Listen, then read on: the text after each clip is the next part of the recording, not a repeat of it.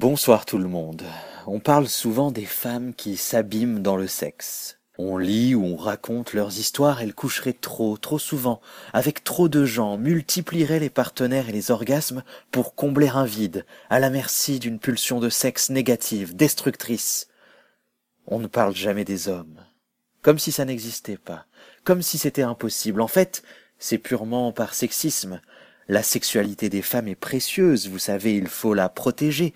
La virginité est une vertu, alors que chez l'homme, quelle drôle d'idée d'être puceau, et puis tant mieux pour toi si tu baises à droite à gauche. Félicitations même, t'es un mec, un vrai, tu prends de la valeur, alors que t'en perdrais si t'étais une meuf.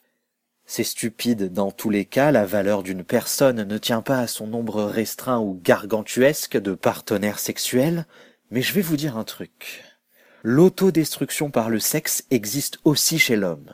Je vous citerai pas des études ou des sondages, je sais même pas s'il en existe d'ailleurs, c'est juste purement empirique. Je le sais, je l'ai vu de près, le cul pour oublier le reste, le mal-être, la violence, la dépression, le cul pour s'échapper en fait, pour être ailleurs pendant une heure ou deux, pour jouir de la vie quand elle nous baise, pour le sentiment d'être vivant. Le pire, c'est que ça marche même pas à chaque orgasme. C'est un peu comme la drogue. La dose qui convenait il y a deux jours sera peut-être obsolète dans un mois.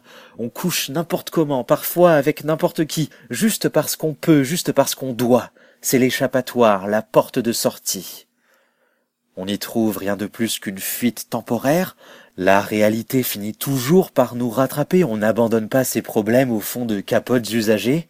On peut s'abîmer dans le sexe, oui, les femmes, et puis les hommes aussi, même s'il n'y a personne pour le dire, personne pour l'évoquer, jusqu'à aujourd'hui.